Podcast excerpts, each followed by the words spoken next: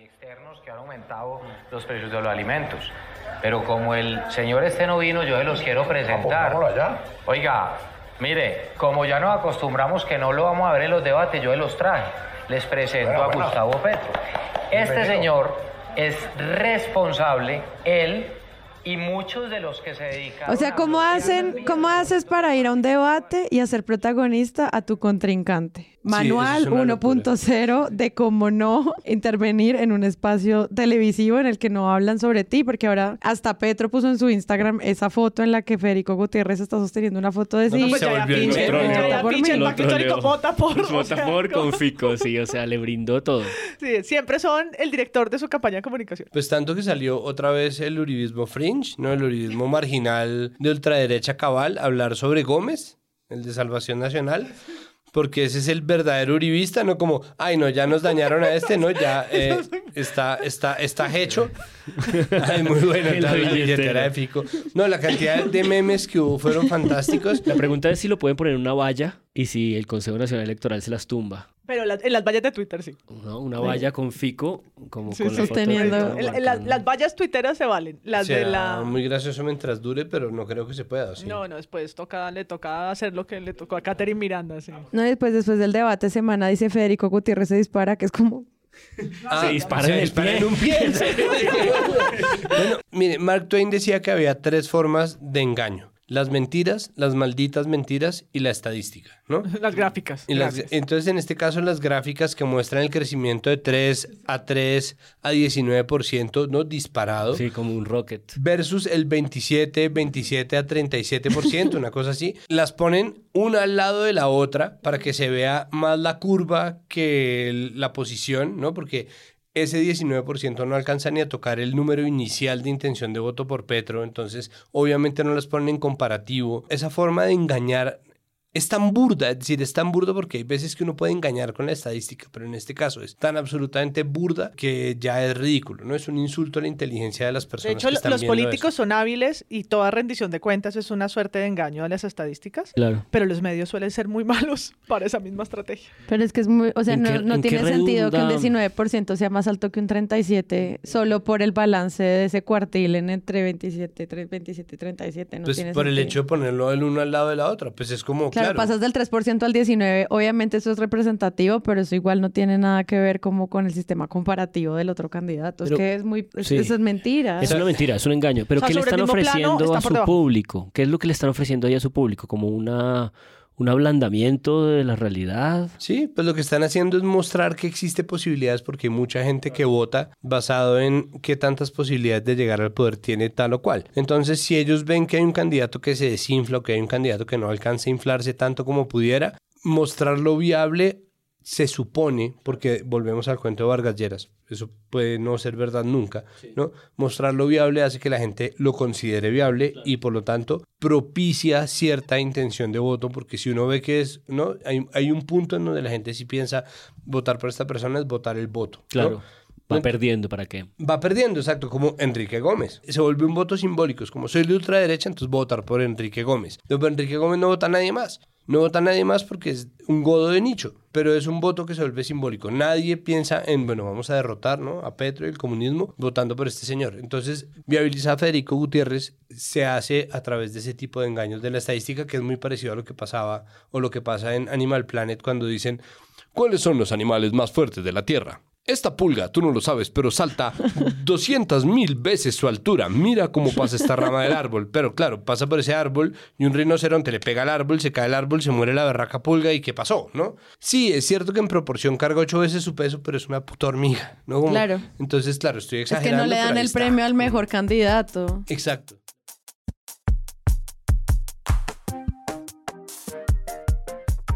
Hola a todos y bienvenidos a un nuevo episodio de Presunto Podcast. Hoy vamos a hablar de una semana en la que se mencionó en todos los titulares la inestabilidad política, el aumento de la mediocridad, la incompetencia, el cuestionamiento y sobre todo la gran narrativa de fraude electoral. Y para eso quiero hablar aquí con mi gran equipo Santiago Rivas. ¿Qué más? Hola, ¿cómo les va? Se habló de eso y el único titular que no era al respecto de eso era el titular sobre el vil ataque de un tiburón a alguien en las costas de San Andrés. Es verdad, fue el único titular que no fue sobre incompetencia, fraude y demás. El titular era en sí mismo incompetente, por si sirve de algo. Sí, Juan Álvarez. Hey, buenas noches, saludos a Matamba donde quiera que esté. ya que nos estás oyendo, Matamba, que eso es lo que hacen los prófugos, escuchar podcast. Probablemente. Sí, sí, sí, María Paula Martínez. Yo nunca pensé que, que las palabras que escuché mientras estudiaba ciencia política se iban a usar todas en una misma semana. O sea, siempre las pensé inútiles, como legitimidad, gobernabilidad, consejo electoral, consejo de Estado, ¿no? que nunca iba a volver a ese momento y sí, pasó. Es el momento de que demuestres ese cartón que te tocó pagar con sangre y sudor y lágrimas. Sonó como un trueno, ¿no? Todos los politólogos al tiempo se sacaron las yucas de las manos como, ¿qué? Y mi mamá, ay, no te metas en esa montaña. Y yo, ¿cómo? Legitimidad, credibilidad. Gobernabilidad, sistema electoral, democracia electoral. ¡Vamos! Reparto partidista, ¿no? Exacto, cifra repartidora, todo en un mismo artículo. ¡Crack! Las yucas. Bueno, seguimos hablando de elecciones en Presunto Podcast, porque como dice mucha gente, es como, ya pasó una semana, esto no debería ser la conversación, pero gracias a la labor de la registraduría y la forma en la que estamos entendiendo el escrutinio, el preconteo, el reconteo de votos, pues sigue siendo un tema cuando yo creo que en serio no debería serlo. Debería ser, no sé, los debates o otra cosa. O incluso los, el tiburón y el manejo, poco cubrimiento que estamos haciendo de San Andrés, por ejemplo. Entonces, vamos a hablar de eso, vamos a hablar de lo que pasó una semana después de elecciones, vamos a hablar de lo que significa la legitimidad de los resultados para el Congreso de la República y la representación de los colombianos en ese lugar y eso cómo va a afectar también la credibilidad de lo que se viene para primera vuelta y segunda vuelta. Les recuerdo que Presunto Podcast tiene página web, es www.presuntopodcast.com. Ustedes entran ahí, encuentran todos los episodios, y además eh, los accesos a nuestras comunidades. Y tenemos un botón adicional que es muy lindo porque es la colección Primavera-Verano de Santiago Rivas de nuestra hermosa tienda, presunta tienda. Entonces pasen por allá y pues como les dije el episodio pasado, déjenos sin stock porque está todo muy lindo y pueden además llevar su termo en el que guardan su preciado líquido, pasen por allá. Estoy tan apropiado del papel que ahora tengo un metro eh, colgado del cuello y un lápiz en la oreja. Lo que aquí es arte.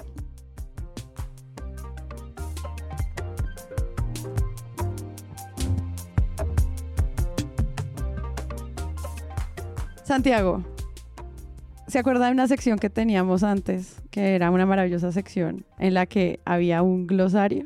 Podemos tenerla aún, Sara. La palabra que quisiera que habláramos hoy es escrutinio.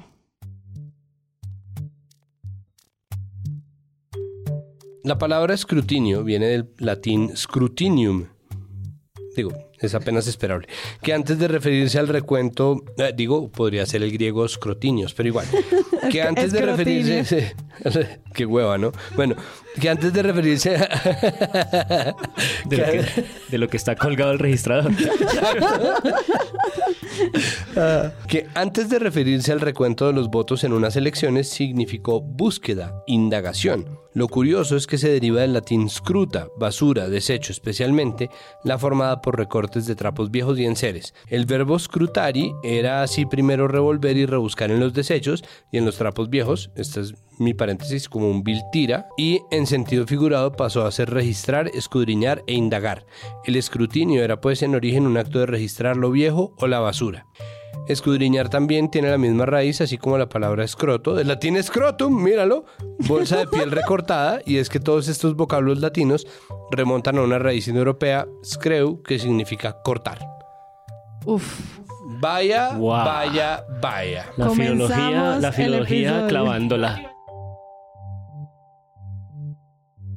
Entonces, básicamente, el primer escrutinio que existió es lo que sigue haciendo eh, la policía política de los países, ¿no? Lo que hizo el DAS en su momento, lo que hizo el F2 en su momento también, y lo que hicieron todas las policías judiciales, que era buscarle en la basura a la gente a ver qué o qué. ¿no? Y ahora se volvió ese gesto de estar haciendo el escrutinio, ya no entre bolsas de trapos viejos, sino entre votos. Entre formulario C14. A ver, eh, sí, a ver a quién cogen de hueva, literalmente. Sí, quería que empezáramos por aquí porque siento que una de las grandes narrativas con las que se hace el cubrimiento de este tema de mm, que está pasando con los resultados del proceso electoral del 13 de marzo tiene que ver mucho con pedagogía electoral, como que parte de la desinformación bajo la cual se crean las historias sobre fraude son muy cercanas a que la gente no entiende qué es el preconteo, cuál es la legitimidad del preconteo, cuál es el escrutinio y cuál es la posibilidad de hacer o no un reconteo de votos. ¿Ustedes cómo vieron eso desde allí? Lo primero es que la narrativa del fraude venía antes. Sí, todos los episodios. Exacto. Entonces, como se había advertido, pues cargábamos un poco su sombra, ¿no? Estábamos bajo ese, o montados en ese barco del, del fraude. Y cuando sale la primera denuncia de resultados atípicos entre el preconteo y el escrutinio, que son dos de las, de las fases del conteo electoral, entonces pues obviamente vuelve ahí otra vez el miedo o la comprobación de que hay sospechas. Hay sospechas por un suceso que sí, creo yo, no veíamos pasar de esa manera desde hace mucho tiempo. Incluso hoy los medios pues se remontaban a, paradójicamente, al caso del expresidente Pastrana, cuyo hijo salió a decir que por favor recontaran y que, y que no había garantías y que fraude pero se devolvieron a los 70 a decir la última vez que pasó esto fue cuando nos acostamos con un presidente y nos levantamos con otro. Claro. Entonces yo creo que sí tiene que ver con pedagogía y la capacidad que tienen los medios, pero también las entidades de contar mejor cómo es que se llegan a los números, pero no habría pasado tampoco esto si no hay una diferencia tan grande, ¿no? Normalmente claro, entre el conteo rápido y quienes hemos sido jurados sabemos que eso es como chasqueando los dedos que nos piden arrojar los números de la mesa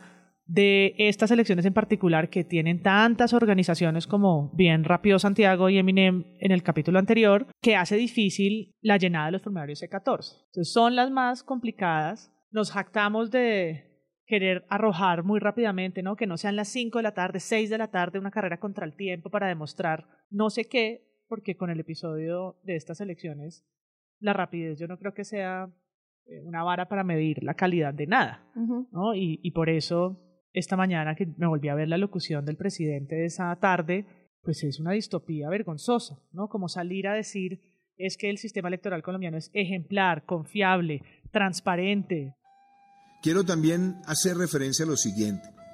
Esta jornada electoral nos permite decir, sin ningún tipo de equívocos, que el sistema electoral de Colombia es un sistema electoral confiable, dinámico, transparente y rápido quienes hablaron de fraude han sido derrotadas por la fuerza de las instituciones y por esta gran capacidad de darle información a nuestro país.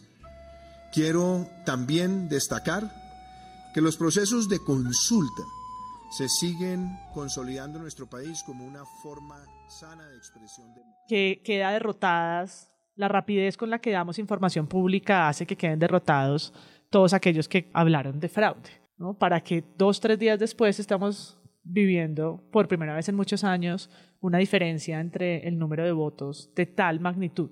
Yo frente al asunto de la pedagogía solamente quisiera recordar que el candidato que yo más recuerdo que hizo énfasis en la necesidad de ampliar ese conocimiento pedagógico democrático y que él venía a la contienda para ello, ya no está. Eh, creo que era uno de los idearios de Alejandro Gaviria. Y en general me parece que el centro fue de las organizaciones eh, involucradas en todo este despelote que más tarde reaccionó y que no pareció reaccionar con un arsenal de conocimiento dispuesto pedagógicamente con velocidad. Creo que en comparación con lo que estaba preparado claramente de parte del pacto histórico, que tenía, como pudimos descubrir, ya lo hablaremos en su momento si llega el caso, con el reportaje de anoche, lunes, de Noticias 1, sobre la manera como contestaron a los errores o a lo que ellos han llamado intento de fraude de la registraduría, pues creo que estaban mucho mejor preparados, pero ciertamente es como, un, como ese punto ciego en el pasado, ¿no? Nadie, nunca vimos un informe suficientemente complejo que nos dijera, bueno,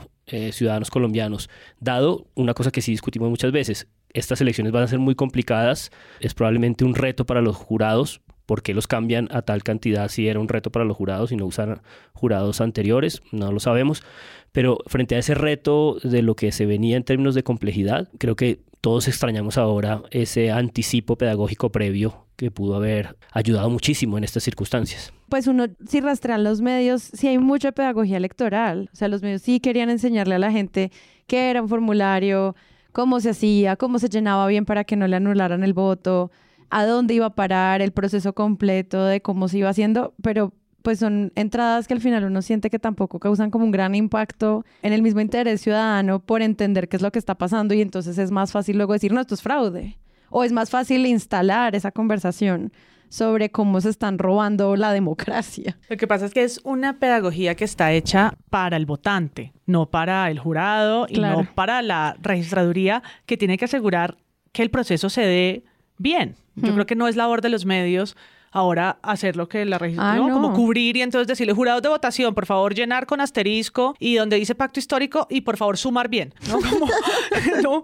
Son 18 millones de votos, son como 700 mil jurados de votaciones en más de 100 mil mesas en todo el país. La labor responsable es la de la registraduría y sus registradurías de elegir los jurados, capacitarlos, tener además personas competentes de la registraduría en las mesas para que resuelvan dudas tanto para los jurados como para los votantes, de asegurarse que hayan testigos electorales. Eso no es tarea de los medios. Mm. Yo creo que ahora en la post y en la inaugurada de esta noticia, que no es reiterativa, no es que cada elección estamos aquí, no, el escrutinio, el preconteo, la diferencia. No. no, en una noticia que al final es nueva, pues cómo reaccionan los medios, en qué narrativa se montan. En la del fraude, entre muchas comillas, en señalar al registrador de responsable, en darle los micrófonos al partido de la oposición, en poner, por ejemplo, no sé, la mirada en cómo es que la oposición dice que hay un supuesto fraude. Eso normalmente no pasa. Son las personas que están en el poder las que harían fraude, no la oposición. No, van a poner las preguntas para abrir un debate que sí apunte a la transparencia, pero yo creo que la responsabilidad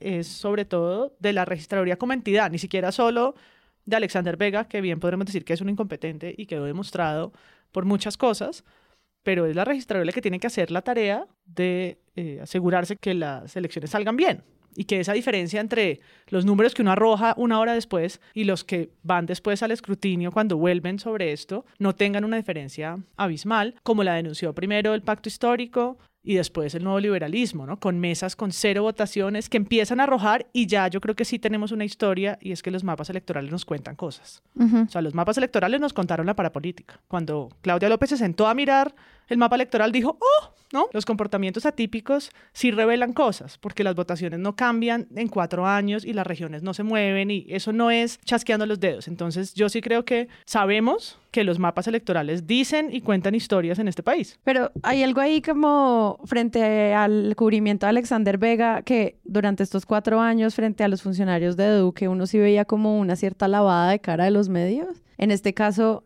desde cualquier espacio se menciona una historia sobre incompetencia, sobre cuestionamiento, sobre qué está pasando con los 230 millones de pesos con los que estaba financiando este software electoral. O sea, como que yo sí creo que al menos frente a la figura de este personaje, ni siquiera Semana le hizo como una defensa y eso también empieza a plantear como unas preguntas de nuevo sobre cómo se da el cierre de este, de este gobierno y también sobre este personaje que al menos antes la registraduría uno sí sentía eso que decía Duque. Pues esto funciona bien, o sea, yo sentía que la gente confiaba en los resultados ahora.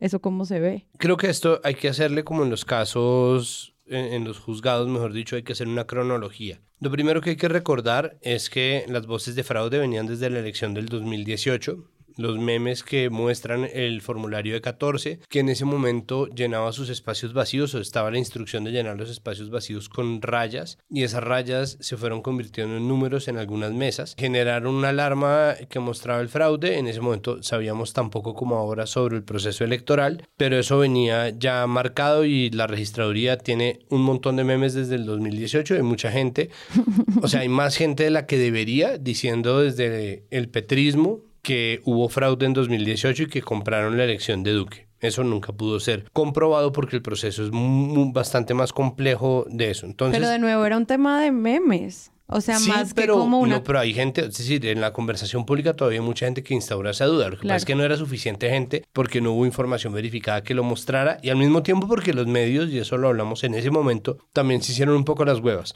No, como no existe forma de comprobarlo, pero además el proceso es tan largo, el formulario de 14 es solamente una parte de todo lo que podría salir mal Entonces, no hay voces que uno diga, oiga, sí, definitivamente aquí hubo un fraude. No, nosotros tenemos misiones electorales, la misión de observación electoral colombiana, pero también tenemos la de la Unión Europea y tenemos además testigos partidistas y tenemos a la OEA y tenemos un montón de gente encima. Nadie soltó voces de alarma, salvo que en ese momento se dijo y obviamente seguro hubo mesas alteradas como lo hubo en este caso, pero eso se quedó un poco ahí flotando y ya. Yo quiero hacer un paréntesis ahí antes de que pases a la cronología y es que una de las bases de la democracia electoral es reconocer los resultados. Sí, eso es fundamental. Por eso uno ve que rápidamente pues los derrocados salen a aceptar las votaciones y a felicitar o, o, decir públicamente que aceptan el resultado. Eso que parece como una cosa decorosa es básica. Entonces no es tan fácil tampoco levantar como la bandera y decir, oh, fraude, y mucho menos comprobarlo. Y menos cuando has perdido. Y menos cuando has perdido y, y cuando has ganado, pues aún más raro, que era el caso del pacto histórico, porque no, el acuerdo básico de las elecciones es que aunque no nos gusten los resultados, los aceptamos. Pues es que es el pacto. Ese es el pacto, entonces por eso es todo esto que estamos hablando hmm. a mis colegas les pone como preguntas muy filosóficas que no necesariamente son el fin de la democracia, sino lo que significa el precedente que es levantar a decir no hay democracia o hay fraude electoral o aquí no lo robaron, porque realmente es afectar un sistema que se basa en la credibilidad. Sí, es verdad. Es decir, lo primero que pasa en esa cronología es la escogencia de jurados. Se elige y eso está dividido por mesas que buscan tener una representación equivalente al mapa político partidista colombiano. Es decir, hay jurados de izquierda, hay jurados de centro, hay jurados de derecha y hay algunos jurados de ultraderecha. Normalmente los profesores, el magisterio público, hacía parte de las mesas de votación como jurados, pero esta vez no fue así yo no entiendo qué fue lo que pasó. He oído voces que dicen que FECODE lo pidió y he, oído voces que dicen que el gobierno los quitó así de plano y ninguna de las dos tengo yo la prueba de ello, ¿no? Hay mucha gente que dice simplemente que eso fue una cosa que FECODE pidió como una especie de descanso que se le pide para los maestros, pues que tienen que trabajar un fin de semana extra con la gente de la registraduría encima presionando, que carga sobre sus espaldas la llenada de los berracos formularios C14, que tiene los ojos de todo el mundo encima, no necesitamos más peleas FECODE, además existe una brecha grande entre FECODE y el gobierno, entonces me imagino que esa podría ser una forma de entenderlo. La otra es que el registrador quería que hubiera gente que no tuviera capacitación suficiente y simplemente decidió meter todos los jurados nuevos, o máximo con una votación, dos votaciones de experiencia, que igual no es lo suficiente porque todos tienen que recibir el mismo capacitación. Y esa es la segunda parte. Pero eso está comprobado, ¿no? Como de quiero renovar la registraduría con los jóvenes. No, no se sabe por qué fue. Lo que sí está probado es que no fueron los profesores. Ah, eso sí. Eso sí está probado. Los profesores, o sea, el magisterio público no participó de las mesas de, votación, no fueron jurados esta vez. Que era un banco eh, usual. Claro, y eso, ¿qué produce eso? Inexperiencia. Claro. Para bien o para mal, venalidad, incompetencia, falta de cálculo, error o lo que sea, lo que eso produce es inexperiencia a la hora de, de hacer los conteos. Luego de eso, la queja de muchos jurados y muchas jurados fue que no había habido capacitación suficiente. ¿no? Que la capacitación había sido a las patadas, que a unos les habían dicho una cosa, a otros les habían dicho otra, que eso había sido hecho por salir del paso. Y luego se entregó el formulario de 14. ¿Qué fue lo que pasó? El formulario de 14 se le entrega a los partidos para que lo vean, pero cuando lo vieron ya estaban en curso las elecciones por fuera del país, que empiezan una semana antes. Ahí se suma otro problema, es que los cónsules, siendo que la población de colombianos y colombianas en el exterior se aumentó, o sea, se triplicó, no triplicaron las mesas en los consulados ni en las embajadas, que fue un acto de mezquindad porque es una cosa que la registraduría tiene que pedirle al Ministerio de Relaciones Exteriores y por lo tanto a todo como el aparato diplomático y no pasó. Y cuando ya estaba pasando eso, el pacto histórico advirtió y lanzó la alarma de que el formulario E14 no iba a funcionar. ¿Por qué? Porque en la página donde aparecía el logo, la línea de la lista cerrada del pacto histórico, estaba abajo como una especie de pie de página, debajo de las 100 líneas del partido de la U. Por diseño era evidente que eso no iba a funcionar, sin embargo, sin embargo las elecciones ya habían empezado, entonces no se pudo cambiar el formulario E14 y ahí no hay nada que hacer. Empezaron las elecciones y empieza el preconteo. Entonces mi pregunta fue, listo, si el preconteo genera esto, porque nosotros nos quedamos con, el capítulo pasado lo hicimos sobre el preconteo y además de eso los mapas que publica La Silla Vacía, El Espectador, El Tiempo, Cuestión Pública, todos los que publicaron un mapa de cómo ha quedado tanto el Senado como la Cámara, lo están haciendo a partir de ese preconteo. Pero ese preconteo cambia y a nosotros se nos olvida. Y el momento en el que aparece este preconteo es cuando empiezan a funcionar los C14. Son tres formularios C14 que se llenan ahí mismo en la mesa que tienen que decir exactamente todo lo mismo. Uno se va con las bolsas de votos para la registraduría para que los escrutadores puedan simplemente comparar y tener un registro del preconteo. Otro se va para otro lado que no recuerdo y el otro se va para la transmisión. ¿Qué es lo que pasó? Que muchas mesas, que por eso el, pacto empezó hablando de mesas no transmitidas. ¿Qué quiere decir eso? Que una persona coge los formularios C14 de Corferias, ¿no? O de, del pabellón 1 de Corferias y empieza listo. Ya tengo tantas mesas, listo listo, cuéntenos. Entonces empieza, ta, ta, ta, ta, tantos votos, ta, ta, ta, ta, tantos votos, ta, ta, ta, tantos votos. Cuando coge la página de la U, el pacto histórico es una línea en esa página. Entonces cuenta los 100 votos de la, de, la U, ¿no? Y el de abajo no ni aparece, porque termina y es como si fuera un pie de página. Entonces muchas de esas mesas fueron no transmitidas.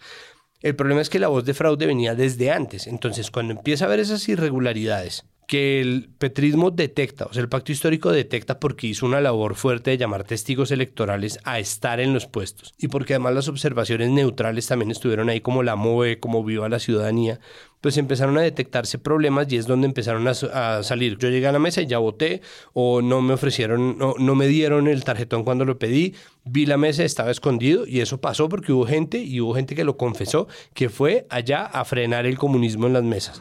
La Fiscalía General de la Nación ya abrió una investigación preliminar en relación con la confesión hecha a través de redes sociales por Suani Lefebvre Besudo, nieto del empresario hotelero y turístico Jean-Claude Besudo, quien contó en un video cómo engañó a las personas que votaron en el puesto de votación del que él era jurado. En otras noticias le hice un hijo de putada a todos los pe petristas de mierda. Y si se preguntan qué hice, es muy fácil.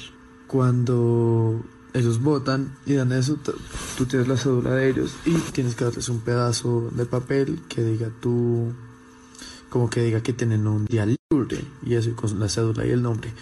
Y yo no les daba el pedazo de papel y si lo pedían, pues podían, ponían un nombre falso y otro número de cédula.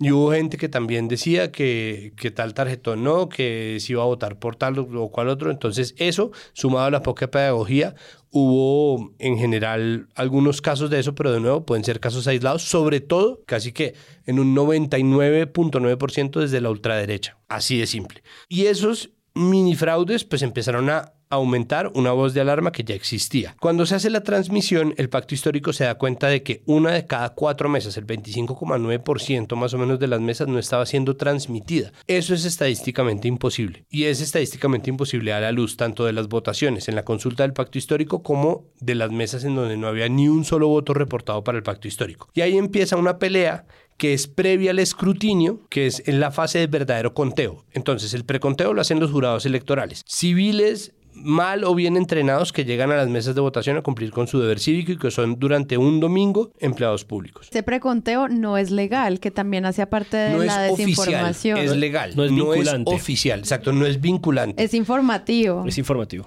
En mi caso yo sí pregunté varias veces ¿por qué entonces se hace un preconteo si eso solamente se presta para confusiones? Y la respuesta me parece que es clave y por eso la digo. Y es, imagínense que nosotros tuviéramos unas elecciones en donde los votos se van en bolsas a la oficina de la registraduría y usted conoce los resultados cinco días después. El martes no, o no existe puta manera de que alguien crea esa vaina. Sí, no. Nadie, ¿no? Y, y, hace parte un poco también de la expectativa democrática del resultado pronto para, para vivir esa, esa elección veloz. Y para los No. medios y porque Y para se supone que... alimenta a los medios también, claro. Y porque el preconteo no es vinculante, pero sí da un mapa, ¿no? Claro. Da un mapa de cómo quedan las cosas. Y en es un este mecanismo caso, de transparencia. Un mecanismo de transparencia porque es por, Por- eso que ahorita estamos diciendo, ojo, no cuadra. Claro. No cuadra lo que se comunicó con el escrutinio y Claro, estamos la, en este la distancia entre una cosa y la otra no tendría por qué ser tan grande. No, Exacto. exacto. No, y entonces sí existe una gran diferencia. ¿Cuál es el problema? Que a los fraudes electorales cometidos por los nietos de Besudo y otros hidalgos de la ultraderecha en las mesas, más la poca capacitación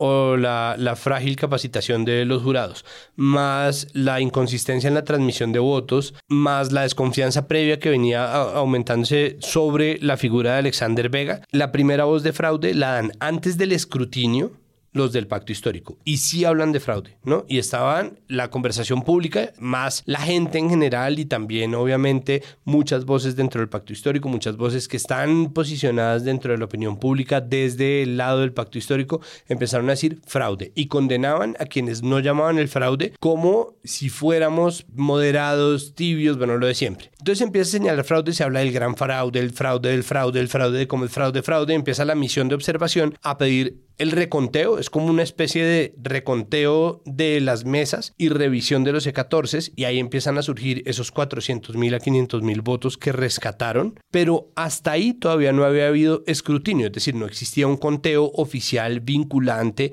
que tuviera los votos definitivos contados. Y ese empieza ahí en medio de las peleas de los testigos electorales y de la misión de observación que montó el pacto histórico y que francamente, y la MOE lo ha dicho varias veces, deberían montar todos los partidos, claro. porque esto es un asunto de seguridad nacional. Entonces, para que sea abiertamente democrático, todos los partidos deberían tener un ojo en todas las mesas de votación para poder decir esto sí es, esto no es, esto sí quedó, esto no quedó. Todo el mundo mira y tienen la misma versión y no está la gente condenando a unos y a otros. Entonces, ¿qué pasa? Como no existía el fraude, pero estaban llamando fraude, la gente empezó a decir, ay, es que claro, ya quieren las elecciones para bla, bla, bla. Pero ahí mismo empieza el escrutinio que empieza a arrojar que efectivamente el pacto histórico ganó tres curules más de lo que les habían dado.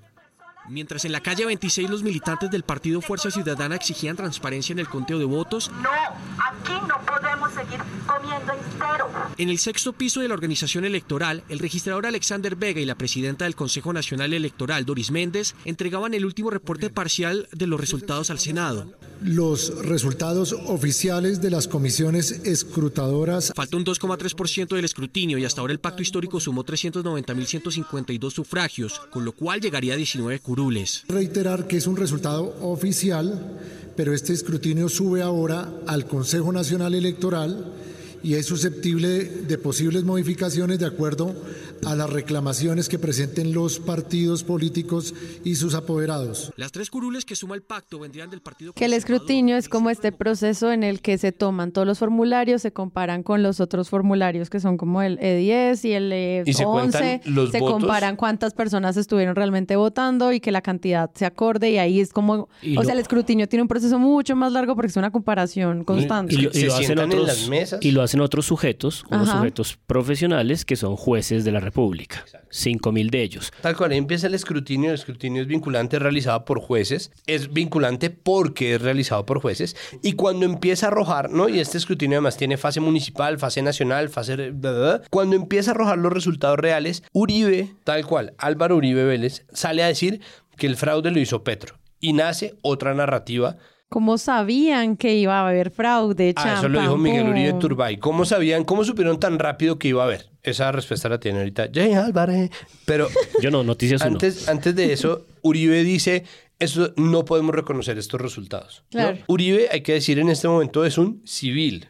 ¿No? Él no es senador de la República, él no es representante de la Cámara, él no es presidente de la República, él no es alcalde, gobernador, nada, él es un civil. Y él sale a decir eso, pero es un líder político pues, relevantísimo en nuestro país y eso genera de inmediato una voz contraria que genera muchas malinterpretaciones. ¿no? Por un lado está quienes equiparan lo que dijo el pacto histórico, que fue irresponsable en su momento y desinformado sobre todo, por tanto no era la etapa en la cual uno podía llamar fraude y el fraude además en ese momento era muy fácil de revertir, así fuera para hacerlos quedar mal, pero que termina siendo comprobado en términos del error gigantesco que era, y eso es todo lo que podemos comprobar, ¿no? Era un error monumental, pero luego cuando llega el escrutinio real de los votos, y sobre todo cuando, y este es el final de la cronología, se rompe la cadena de custodia, es decir, quedan las bolsas sueltas, ¿no? Se entregan las bolsas, se acabó el conteo de votos pues entonces eh, hay, hay riesgo, sobre todo que el riesgo se aumenta en la medida en que ya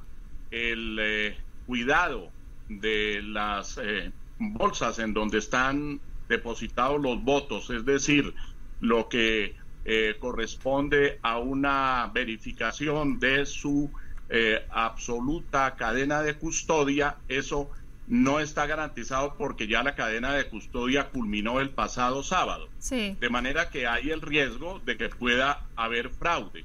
En este momento, por esa razón... Pues esas bolsas pueden ser alteradas, manipuladas, pues, botadas a la basura, se vuelven bolsas con papeles. Esas bolsas con papeles son, ese es el momento en que Uribe dice, hay fraude contra nosotros, ¿no? Y se inventan el cuento de que Petro dijo que había fraude o acusó de fraude para poder gestionar él un fraude, que es, pues es absurdo en términos de lo que decía MP, de cómo la oposición tiene ese poder de inventarse un fraude en un país controlado completamente, y a eso se une ya por último una línea de cubrimiento que es muy dura y es la de las IAS. ¿no? Hay IAS que son más presentes. La Fiscalía y la pues Procuraduría, ¿no? el Ministerio Público y el ente acusador y está la Defensoría, la Contraloría y la Registraduría. La Contraloría puede pasar de agache casi con un gobierno completo, pero la Defensoría y la Registraduría llega a un momento en donde sí se les reclama, ¿no? La Fiscalía y la Procuraduría siempre. Siempre porque siempre están en, el ojo público. La Defensoría cuando hay cosas como el estallido social, el paro nacional, que es como, pero ¿dónde está la Defensoría? ¿no? Que pescaron a Camargo en Anapoima. Y la registraduría cuando llega la hora de hacer elecciones. Entonces, todo lo que no se había hablado de Alexander Vega se habló en estos dos meses. Todo ese tiempo. Eso y cuando estaba anunciando su código electoral en el que iba a invertir un montón de plata en biometría y cosas que no tenían tampoco ningún sentido constitucional. Y que pasó lo mismo que lo que pasa con todos los proyectos de ley de este gobierno, que son tan estoperoludos que nadie puede contar realmente de qué se trata porque tienen como siete ítems al menos, ¿no? siete ítems de arranque y todos los problemas que hay para contarlos es imposible y la gente como que se mama de oírlo y todo esto, simplemente para aclarar una última cosa, la MOE lleva hablando desde noviembre de todo este tema. Lo sé porque yo fui compañero de podcast de Alejandra Barrios durante mucho tiempo. Ella simplemente dejó de estar porque no había tiempo. Dejó de estar además en el espacio de opinión de Mesa Capital. Soltó el programa porque no tenía forma de hacerlo. Y lleva dándole entrevistas a todos los medios de comunicación de este país desde noviembre del año pasado. Entonces no es como que no se hable de eso. ¿No? Alejandra Barrios es invitada en todos los noticieros de todos los medios posibles de periódicos, emisoras, canales de televisión. Tiene una voz constante ahí, pero es un tema que la gente le aburre. Y cuando llegan estos momentos de alarma, la gente dice, pero ¿dónde está la pedagogía? Ahí estaba. Sí, siempre estuvo. Ahí estuvo. No de la registraduría, sino de la MOE, que es una organización neutral, no partidista de la sociedad civil la tranquilidad que nos daba el resultado el 13 de marzo a las 7 de la noche, que pues ya la gente obviamente estaba anunciando quién había ganado, los medios montaron un gran despliegue sobre quemados, ganadores, o sea, eso ya se da por sentado. Y cuando todo empieza a ocurrir así, cuando Polo Polo pierde la curul, cuando se ganan las otras cuatro del pacto, cuando hay 400 mil votos perdidos, yo me imagino uno siendo periodista, haciendo su tablita, el gráfico, tal, y luego es como toca cambiarla otra vez porque no lo logramos esta vez, tiene que ser también muy frustrante para el trabajo del periodista. Creo que la cronología es muy precisa y muy completa, pero también uno tiene que plantearse la pregunta de si realmente empieza ahí, porque probablemente uno de los puntos ceros que hace falta en esa cronología de Santiago es haber eh, hecho un esfuerzo gigantesco por pasarse por encima de la ley de garantías. Claro. que es como un punto cero que, que, está ahí detrás. Luego, yo traté de rastrear la nota más antigua que encontré sobre los cuestionamientos a Vega y son prácticamente desde que se posesiona una entidad como la Corporación de Excelencia de la Justicia, que no es exactamente un think tank de la izquierda, le puso una tutela y lo demandó. Inmediatamente se posesionó porque el hombre trató de hacer las elecciones de juventudes de estos consejos juveniles en pandemia. Es decir, este hombre no ha atado ninguna cosa como con cuidado. Y respecto a esa cronología, creo que el punto sensible y delicado lo resolvió de una manera pues brillante con periodismo eh, que no en vano se gana todos los años el India Catalina, Noticias 1, cuando justamente eh, reportó, investigó y trató de entender cómo es que el pacto histórico pudo entregar con tanta seguridad a las 24 horas esa cifra, que es la cifra que descolocó a todo el mundo, la de uno de cada cuatro mesas no reportadas. Una cifra que entrega el pacto el lunes al mediodía por la tarde y que tiene eco en el centro, en el nuevo liberalismo, hasta el jueves. El jueves, tres días después, el nuevo liberalismo reacciona y dice, ay no, nosotros también, por favor, ayúdenos a buscar sus E14. Es decir... ciudadanos, ayúdenos. Sulfa plata para esa camadura. Sí, pues. sí. Eh, en esa cronología se nos olvidó también que entre el pacto histórico y el uribismo está el pronunciamiento del centro, eh, paradójicamente. ¿Cuál centro? ¿Cuál centro?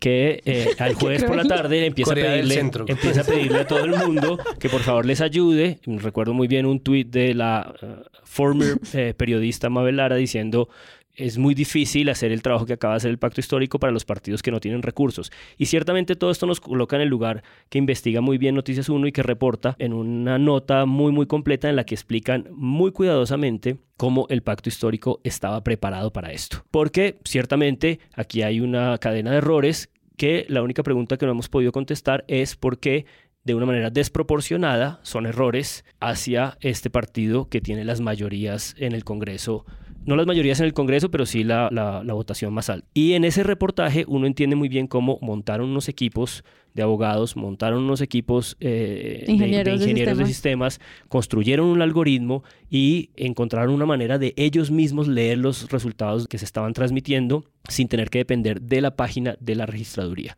Y por esa razón construyeron también una conexión con sus testigos electorales y sus testigos electorales no estaban allí ah, por fuera como ciudadanos a la topa tolondra simplemente diciendo, ay, veo esto, ay, veo esto, sino que estructuraron en 24 36 horas una demanda tan contundente que es la que yo creo que sí permite distinguir muy claramente, más allá efectivamente de los eh, exabruptos de pronunciamiento en Twitter de sus senadores sobre fraude o no, una cosa muy diferente entre lo que pasó frente a el preconteo, frente al pacto histórico, y otra lo que trató de hacer el uribismo con el reconteo.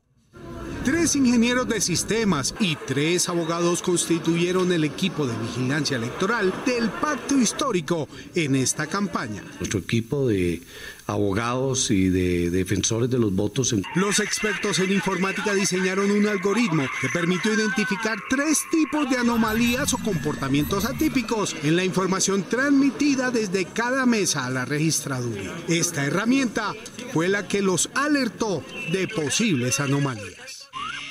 Pero bueno, solamente para poner de presente esa nota de Noticias 1 que me pareció espectacular, porque es, es lo que desarma por completo esta idea de Álvaro Uribe de cómo es posible que el pacto histórico le hayan aparecido 400 mil votos. Pues porque construyeron una estructura de vigilancia, porque efectivamente sospechan y tienen antecedentes y pues desconfianzas. Claro, lo que dice Santiago de dónde queda el pacto en la hoja, etcétera. Desconfianzas, claro, exacto, desconfianzas estructurales con un, con un gobierno que desarma la, la ley de garantías cuando hace cuatro años como senador, eh, o hace seis años como senador, Duque era el primero en decir que Santos, porque quería desarmar la ley de garantías, ¿no? Eh, entonces sí, solamente eso. Hay algo que quiero añadir de esa nota de Noticias 1 y es que me encanta, es súper completa, o sea, el guion es buenísimo, el narrador es así, Noticias 1 todo el tiempo y siguen obviamente mostrando estos hackers que se prepararon, así como tú los muestras, como en este cuarto oscuro. Hacen, esfuerzo, hacen esfuerzo de representar lo que es un algoritmo, ¿no? Un algoritmo es esta cosa que claro, se el algoritmo en un, literal, el algoritmo seguro es una tabla de Excel que hicieron en un drive en el que cargaron cosas y les daba como algún documento, pero, claro, uno se imagina como estos hackers en la oscuridad, porque los hackers en serio nunca prenden la luz para trabajar. Entonces, ¿Y usan capucha? ¿Usan capucha? y ven de noticias uno siguen antiguos, eso es verdad. Es genial, la nota es perfecta perfecta y tiene como esos grandes detalles del periodismo, de investigación. Genial. Yo quería hacer una, una nota de lo que decía Santiago, de del pronunciamiento de Uribe, de Pastrana, de Duque. O sea, creo que en esa cronología también es necesario ver cómo fue que se configuró el discurso. Entonces, pues sale primero entonces el pacto histórico y dice fraude, una sospecha construida atrás. El nuevo liberalismo también entonces dice aquí también tenemos dudas y habla de una cifra, dice 47 mil votos. Y entonces aparece... Los expresidentes. Aparecen los expresidentes. Entonces Uribe dice el concepto democrático de Petro, que ya es raro, ¿no? El concepto democrático de Petro se reduce al fraude. Si pierdes por fraude, para ganarle sirve el fraude, para ambientar el fraude, además todo esto en mayúsculas de gritos, no le importa un autorrobo de información de votos, para que le aparezca después y decir que hubo intento de fraude. ¿What? No, es un, es un enlodamiento. Es un, aprovechamiento de las, circunstancias debilitadas institucionales que ellos han producido para enlodar. Claro, entonces hay una debilidad electoral por la gobernanza del Consejo Nacional Electoral, porque se dijo que el diseño no C14 se había anticipado que había un problema con la ley de garantías y también hubo un problema con el censo electoral. El censo electoral tenía que estar listo tres meses antes y tampoco estuvo. Es verdad. El software no estaba listo cuando fueron las elecciones. O sea, ¿se acuerdan? Indra, Indra, Indra, Indra todavía no lo había entregado. Es decir, Indra entraba ahorita a contar los votos y eso era otro paso que tenían que verificar y todavía no lo habían entregado. pero cuando empiezan a meterlo en la conversación para meter dudas, eso también es desinformación, ¿no? Y es, es ridículo porque debían haberlo entregado, pero la prueba de que todavía no estaba el Indra fallando era que no lo habían entregado, como... Exacto, entonces ya era débil por sí, o sea, por eso es aún más raro y volvamos a poner al presidente diciendo confiable, ¿no? Eh, fuerte, transparente, es como, no, no tra- traía, y hemos aquí, eh, hemos visto como que estaba pegado con babas en muchas partes, y ahora aparece un presidente a decir esto, un expresidente que viene es un ciudadano, pero es un expresidente. Aparece Pastrana y, líder de un partido, del partido de gobierno además, ¿no? Entonces no lo hace cualquier ciudadano.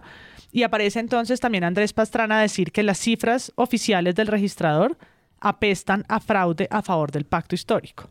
El gobierno debe contratar con el visto bueno actores de la elección dos firmas internacionales independientes para el análisis forense. Ah, ese era lo otro que de mi carrera, análisis forense de votos.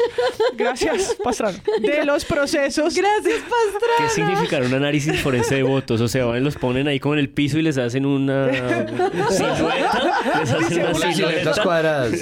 Disección de votos. Gracias, de la Pastrana. Dijo nadie nunca. Salen estos dos a decir esto y luego viene, y luego viene el presidente. Entonces, eso, el tercer presidente que, que se pega a esto en el tercer momento es el actual. Y dice, sí, yo también, ¿no? Avalo esta posición, sospechas. Entonces, primero Petro, después Uribe, después Pastrana, después Duque. Y Duque le hace un llamado al registrador. Perdón, y antes de eso, Marta Lu, hacía, Ah, Marta hacía meses, Marta Lucía Ramírez había dicho,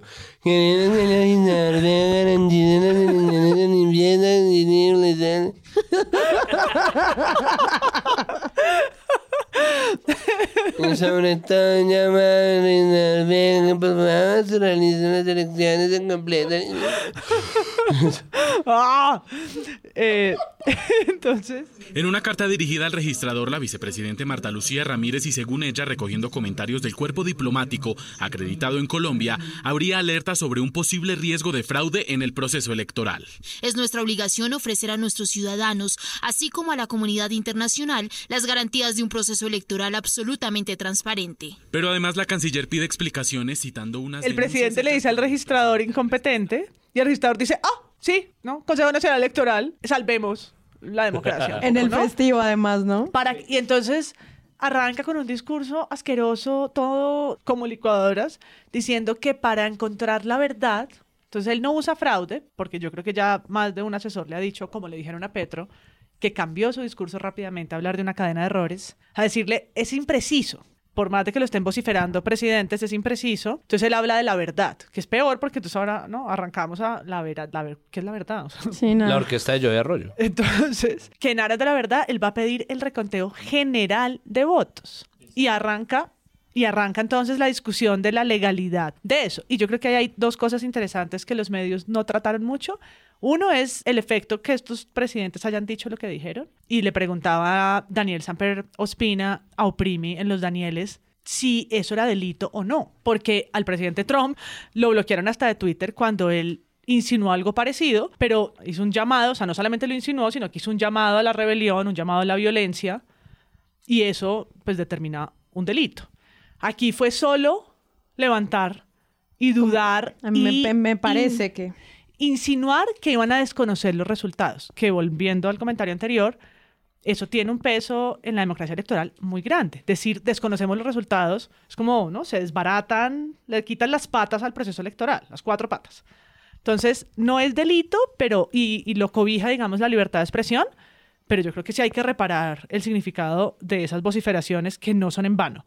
Y luego, pues, ¿qué tanto los medios reparan en eso? Y cuál es la legalidad de un conteo general, porque según la ley electoral se pueden pedir, se pueden pedir reconteos a mesas específicas donde haya sospecha de comportamiento atípico, pero no la viabilidad de 18 millones de votos uno a uno y que la democracia, según el registrador el lunes festivo, dependía de unas bolsas. Estábamos todos esperando que 18 millones de votos en papel en unas bolsas iban a ser vueltos a revisar para asegurar la verdad. Era una cosa realmente muy, muy extraña. Pues, pues a todos los especialistas que consultaron dijeron que era ilegal, que las causales eran muy claras y que la orden de un ciudadano por Twitter pues no era una de las causales. No, y ahí hay un reportaje muy completo del espectador que publicaron el 21 de marzo sobre la pregunta correcta y era, ¿es viable un reconteo general de votos como lo pidió el registrador? Porque todos estábamos muy perdidos frente a eso, porque una cosa es de nuevo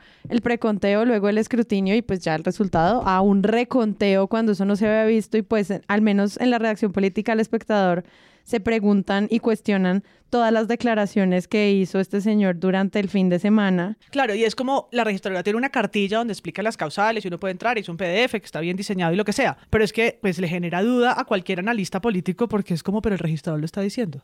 O sea, él debería, Exacto. no, yo estoy Pues mirando es el- una cartilla, él es el señor elecciones. pero él es el señor elecciones de esa entidad, entonces al fin qué, ¿le creo al señor registrador que está pidiendo algo o le creo a la cartilla de su oficina? No entiendo nada. Estamos asistiendo a otro ejemplo de la adjetivación excesiva y ridícula de este gobierno que todo es la cuarentena inteligente, desagregada, eh, sanitaria, elocuente, coherente y bonita. Y uno como vete a la mierda, entonces no vamos a tener unas elecciones, ¿no? Las elecciones de modernas, transparentes, eh, circunstanfláuticas, fluidas, bueno, todo. Pues es que al menos uno se debería pedir que fueran independientes técnicas y con la capacidad de rendirnos cuentas y tampoco, y esas son como Tampoco. Palabras que es- no, que no están. algo que señalaba Jay, Jay Álvarez, y es que, Jay eh, que era el reconteo general del Senado. Porque era como, no vamos a hacer reconteo general de los tarjetones a la Cámara, porque hoy que complique, y de las consultas, porque ya sabemos, ¿no? Porque ya, Ay, ya sí. un poco, y eso además tendría que haber sido una, una señal de alerta tardía en este caso, y es como, ¿cómo puede estar pidiendo solamente reconteo de los votos que perdió? O sea, reconteo general del lugar en donde no estoy contento con las cosas que, que terminaron siendo, que es un poco como bueno. Pero ahí hay un asunto y es que, y esto es importante, las elecciones son un asunto de seguridad nacional. Por eso lo que pregunta MP es una pregunta clave. ¿Qué tanto es delito lanzar voces de fraude? ¿En qué momento lo es? ¿Hasta dónde está cobijado por la, por la libertad de expresión? Porque es que se trata de un asunto de seguridad nacional y que además implica el tejido político. Por eso es que se necesita que todos los partidos estén metidos ahí. Y cuando sale Uribe a decirlo, entonces salen eh, de la calle a decir, ¿no? Los extremos. Es como, ay, entonces otra vez el cuento de los extremos bobos termina documentándose para volver al asunto de los medios como si fuera un rifirrafe político cuando en realidad se trata de nuevo de un asunto de seguridad nacional y de un caso que termina teniendo muchos más abogados que politólogos, ¿no? Los politólogos como MP están mirando como unas gárgolas desde arriba y los abogados están metidos en las mesas con las manos en los votos y en los formularios y en las vainas. Sí, solamente para que al final salga Análisis Gustavo Bolívar a decir, no, eh, no fue Uribe el que pidió el reconteo, ¿no? Fui yo. Es Como, ah, no, uff, ahora estamos súper más tranquilos, ¿no? Entonces, si se cuenta como si fuera una pelea política, se pierde mucho de las verdaderas implicaciones y creo que eso es antipedagógico. Yo creo que esa es la razón verdadera por la que no terminamos de comprender cómo funciona la democracia y para qué nos sirve a nosotros. Dos puntadas sobre el señor Alexander Vega eh, a propósito de esto de las alertas tempranas, que es una cosa que yo le escuché hace muchos años a Andrea Aldana, que decía que su eh, índice más importante para oler eh, las historias eran las alertas tempranas y que casi nadie le prestaba cuidado. Pero a propósito de alertas tardías, el hecho de que solo esta semana, y tuvo que haber sido porque hasta esta semana consiguió la información, Diana Salinas de Cuestión Pública publica esta investigación sobre el padre del registrador Alexander Vega, condenado por compra de votos. Yo sé que los delitos eh, de, fa- de La familia no existen, lo que sea, pero en la nota, una vez uno la lee completa, resulta además que el tipo ha peleado la cosa por miles de lugares y ha producido mm, como 28 demandas derivadas de su condena, lo que claramente muestra como un patrón ahí de i- instrumentalización como de la justicia para, para sus vendetas. Pero lo cierto es que, digo, ¿qué habría pasado si hubiéramos tenido la alerta temprana de que el padre del registrador fue condenado por compra de votos? Hoy además la W reprodujo la noticia y eh, no le dio el crédito, luego ella se quejó en Twitter y la W corrigió y le dio el crédito. Pero a propósito de eso también, no sé si ustedes escucharon esta mañana, hoy martes 22, cuando estábamos en este intermedio ahí denso sobre si se hacía esta preconteo que el registrador estaba llamando o no, Gustavo Gómez glosó la rueda de prensa del registrador el domingo, Gustavo Gómez la glosó eh, en plan como un poco burlón, como haciendo las preguntas y, reportando las respuestas que el tipo iba dando en la rueda de prensa. Y yo me pregunté qué, qué sistema tan extraño, o sea, ¿por qué no simplemente cuenta lo que se dijo en la rueda de prensa y ya, sino que él le hacía las preguntas y ponía las respuestas en la rueda de prensa del registrador? Pues resulta que cuando acaba esa especie de glosa eh, un poco eh, irónica de la rueda de prensa del registrador, Gustavo Gómez dice que llevan dos años y medio pidiéndole una entrevista. Gustavo Gómez, 6 AM Caracol, dos años y medio pidiéndole una entrevista al registrador y no se las ha dado. Ahí está porque hicieron ese, esa entrevista simulada. Claro, era una entrevista simulada que yo, que, yo decía, pero ¿para dónde va esto? O sea, ¿qué se está este inventando este, señor? ¿Este juego qué, qué significa? Pero era claro, para poder decir eso que dice, y si un funcionario de las obligaciones y de las gravedades de seguridad nacional como el registrador no entrega una entrevista a los medios principales, masivos del establecimiento, lo que ustedes quieran, ¿cuál es el pacto democrático que está en juego ahí también de parte de estos sujetos, no? Y pues increíblemente siguen su puesto, cosa que en la burbuja de Twitter y fuera de ella podría ser un gesto que si bien no repara todo esto que estamos aquí tratando de explicar, devuelve un poco de credibilidad en el sistema, ¿no? Esas cosas simbólicas y esas caídas de cabezas, pues ¿no? Señalan responsabilidades que es importante en el plano de lo simbólico porque estamos a 10 semanas de la primera vuelta, ¿no? Que no se nos olvide que mientras pensaban recontar 18 millones de votos, pues seguimos en un periodo electoral haciendo, como decía Santiago ayer, el requete súper mega definitivo, gran debate del debate del debate, porque nos vamos ¿no? a las históricas, lugar común de siempre, ¿no? a las más importantes nunca jamás, elecciones. Las más difíciles, las más complicadas. Las más difíciles, las, más, complicadas, que vuelven a tener entonces sus propias alertas, que vuelven a tener, ¿no? que volvemos al mismo lugar. Por supuesto, con características distintas, porque aquí no hay 100 líneas del Centro Democrático, aquí van a haber eh, el conteo es diferente. En, lo que estamos explicando, un poco más fácil porque son seis casillas y no, eh, no sé cuántos numeritos, ¿no? 300 para 6.000 personas, ¿no? Son, son, seis candidatos, son yo no sé cuántos llegarán a la recta final, pero aún así, pues llegamos a esas elecciones con probablemente el señor Alexander Vega velando de nuevo por las presidenciales. Desde los medios, pues también resaltan mucho cómo la misma registraduría mina su propia credibilidad. O sea, una cosa es lo que uno percibe como, bueno, fui a votar y no funciona, no sé dónde está mi mesa, no sé qué está pasando con el reconteo y todo lo que hemos hablado en el episodio, sino que las declaraciones que, que toman los medios vienen de la fuente oficial y las declaraciones son el proceso electoral está herido de muerte y desconfianza. Es que no me funciona la página, es que nos hackearon no somos lo suficientemente ah, fuertes. Se iban inventando un ciberataque, y luego, y luego la fiscalía lo desmiente inmediatamente. Claro, como haces cuando la misma fuente oficial es la que termina como minando la misma imagen que presenta la institución. Y pues los medios lo que hacen es agrandarlo, pero al mismo tiempo la pregunta que nos hacíamos acá, la pregunta que hace María Paula de qué tanta responsabilidad luego vamos a tener cuando en serio la gente ya no confíe en el sistema que tenemos para elegir gobernantes. Pues desde octubre el registrador dijo, el que no tenga garantías que no se presente. Esa fue la respuesta vergonzosa que dio el más alto funcionario veedor de las elecciones. Sí, no puede y hoy pues se la restregamos en la cara porque, pues, ¿cuál es?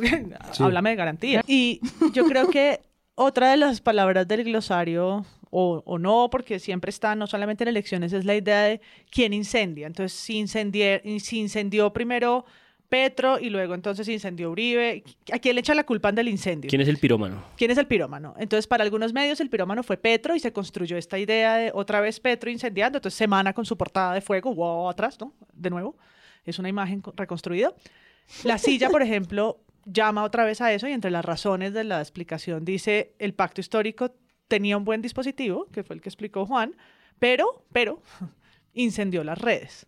Y yo me preguntaba, pues, en este momento electoral que es incendiar. Claro, y las redes. Y las redes. Decir que antes de que se acabe el escrutinio, cuando ya no hay nada más que hacer, hay que levantar las alertas y por dónde se podría decir en redes o no, es, es legal poner las fotos que estaba poniendo la gente de los E14, ¿no? Como, ¿Cómo más se puede denunciar algo que además tiene las horas contadas? Porque no, no te puedes quedar mandando una tutela en unos meses, eso no es así. Claro, y luego no distinguir entre eso y el incendio de Uribe, sin ninguna investigación, sin ningún dato cierto, porque el pacto sale a decir esto, probablemente sobreusando las palabras, pero es que el Centro Democrático sale cuatro o seis días después con un solo tuit y sin ninguna prueba. Claro, que es lo que la silla llama después la paranoia conspirativa. Pero en el relato de la silla es como si fueran dos cosas iguales, de nuevo. Sí, es equivalencia. Y la pregunta es, ¿de verdad son dos cosas iguales?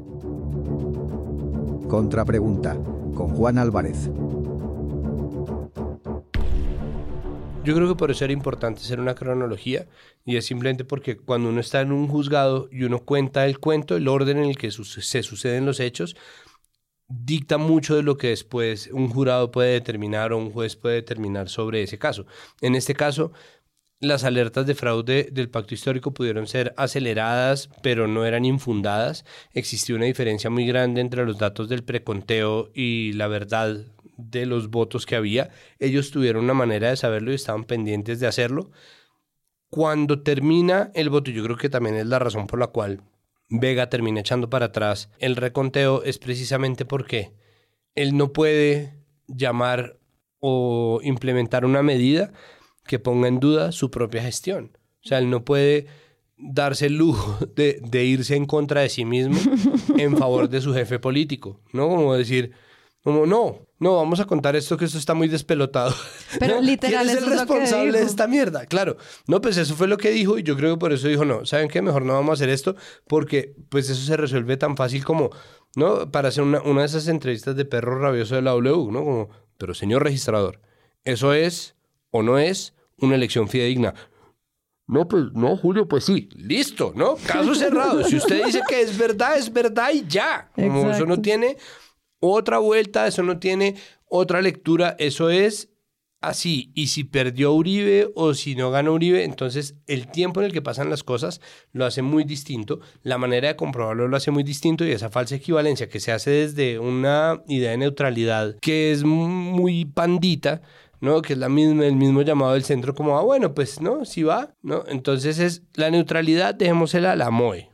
La MOE es una entidad neutral que dijo, ¿no? Cuando le preguntan a la MOE, y esto lo estábamos hablando antes de entrar acá, la MOE dice, si se concuerda y se decide en compañía y en conjunto con todas las organizaciones políticas que están con los votos en juego, si se hace de manera auditada, es decir, ¿no? Como si existe todas las garantías y está todo el mundo de acuerdo, y si eso garantiza paz política, que se haga el reconteo. Pero la gente cuenta y la gente oye, ¿no? Ah, los de la dijeron que si reconteo le están haciendo el Uribe. No. Y una de las editorializaciones más fuertes que existe es la falsa equivalencia entre dos aparentes extremos que apelan aparentemente al mismo recurso, pero lo hacen en dos tiempos completamente distintos, sobre bases completamente distintas. Entonces, es, ese relato que se cuenta requiere de saber el tiempo en el que pasan las cosas. No hay manera de hacerlo. Por otro lado, yo creo que el registrador dijo, puta, bendita abstención. Imagínense el reconteo de 18 millones de puñeteros votos, ¿no? Versus 38 millones de, de personas habilitadas para votar sin contar muertos, ¿no? En este país. Marica, o sea, yo creo que sí, ay, menos mal la gente no, votó. es que el man lanzó eso un festivo y luego el martes le dijeron, ay, ya no. Es como, uy, qué pereza. Bueno, según lo que se reporta, o lo que reporta el tiempo, es que el ministro del Interior, que luego lo tratamos, lo azotaron en la W también muy duro esta mañana, pues convocó una cosa que se llama la Comisión Nacional de Seguimiento Electoral, donde están todos los partidos, y ahí, le, como la MOE indicaba, que se pronuncien todos los partidos y eh, solamente dos dijeron que sí al reconteo, el Centro Democrático y, oh sorpresa, Oxígeno, Verde. Y todos los demás dijeron que no, entonces pues por lo, por lo tanto el, el, señor no tenía ningún sustento para, para mostrarlo. Pero un poco, una deriva ahí que puede ser un poco ñoña o insuficiente o desconectada de lo que Santiago estaba diciendo, y es que la periodista Lobo Guerrero puso una cosa en Twitter que yo me la leí y que es de las cosas más sofisticadas que creo que pueden haber, como para, si no cerrar, darle una puntada a esta discusión. Es un texto que se llama Complicando las narrativas de una señora llamada Amanda Ripley, que está traducido al castellano porque no está escrito originalmente en español, es del 2018, está colgado en la página de la Fundación Gabo repito el nombre, Complicando las Narrativas, Amanda Ripley, y es un ensayo absolutamente espectacular sobre un poco eh, lo que ocurrió en ese 2016 cuando Trump gana y las cosas previas, que fue como esta gran eh, mea culpa de los medios de comunicación norteamericanos, ¿no? Que básicamente dijeron, puta, nunca entendimos lo que nos pasó, lo que había pasado. Y una cosa muy simple que está ahí en ese ensayo, que es un ensayo espectacular, lo recomiendo así salvajemente porque es de verdad lo más inteligente que leí en estos días de eh, fragor, es un poco este problema de ¿en qué momento a los periodistas les dijeron que lo que ellos hacen frente a un escenario en el que dos grupos políticos gritan fraude es simplemente citar que dos grupos políticos gritan fraude? Y amplificar el eco, exclusivamente. Y, y, usar las palabras y amplificarla y considerar que la noticia es lo que ellos ponen en Twitter. Es decir, ¿en qué momento la estructuración de sentido que puede ser una de las tareas más difíciles pero más importantes del periodismo, consiste en simplemente citar las palabras que uno u otro desgañitado dicen por Twitter, por más que esos desgañitados sean expresidentes. Y yo para pegarme ahí al cierre, creo que lo que dijo hoy el registrador Alexander Vega es precisamente eh, sujeto de ser muy investigado y, analizado por, los medios. Él hace esta solicitud que le es negada por los propios partidos que dicen, un momento, no, a pesar de nuestro, no es como que él entró en razón, ¿no? No, no. le tienen que hoy decir en la cara, amigo, no, no, no vamos a hacer esa, no vamos a aprobar esa solicitud que tú como registrador haces. Y el muy cara dura dice, no me siento derrotado, me siento ganador de que la mayoría de los partidos no hayan aceptado mi solicitud. O sea, era, una prueba, era, una prueba, y la pasaron. Exacto, o sea, ni siquiera él acepta ¿Qué pasó, Humberto? Y, mañana alguien va a reportar, el registrador se siente ganador. Exacto, no, no, ya, ya, está en negrillas. Exacto, el registrador Jalisco. Sí, no entonces, a eso iba, porque ya están negrillas en el espectador. Pero igual Porque el punto de honor es el consenso. Y si esa solicitud fue para generarlo, es satisfactorio para el proceso electoral. Otro caso de disipadas todas las dudas. No es tu incompetencia, sino, no, lo hiciste y, o, oh, no, te salió bien. una, última puntada ahí sobre Alexander Vega que acabo de recordar en la glosa esta irónica que le hace Gustavo Gómez en 6am y es que hay un punto en el que Gustavo Gómez se da cuenta que en la, eh, en la rueda de prensa glosada por Gustavo Gómez identifica que este señor en un punto empieza a decir pues básicamente que es culpa de los demás, ¿no? Que es culpa de los ciudadanos, jurados, que no saben llenar estas cosas, que ellos lo capacitaron, que ahí está la certificación, 80%, o sea, esta capacidad autocrítica nula. La sola falta de credibilidad, el tejido y el contrato que nos une está deteriorado por un engaño o incluso por la percepción de un engaño. ¿no? Es, es como el capítulo sobre seguridad que nosotros hicimos. La inestabilidad política. Que es la seguridad y la percepción de inseguridad son exactamente igual de importantes, porque si usted siente que va a salir a la calle y le van a meter un tiro, usted no sale a la calle, no importa si eso es verdad o no. Entonces, que la gente no sepa, o sea, si confiar o no, o que la gente simplemente no confíe por desinformación, venalidad, filiaciones políticas o con pruebas, ¿no? Demostradas al público en la democracia que puede que le dé un puesto en, en, la cabeza del gobierno de este país, hace que se esté frustrado toda la democracia colombiana. Claro, que es como yo decía hoy en una nota que escribí para 070, que es como un efecto boomerang, porque se instala la narrativa de la sospecha, de la desconfianza, supuestamente o en la idea de proteger la democracia, pero termina siendo un tiro en el pie. Se le devuelve y lo que hace es debilitar la, la propia democracia electoral cuando piden protegerla.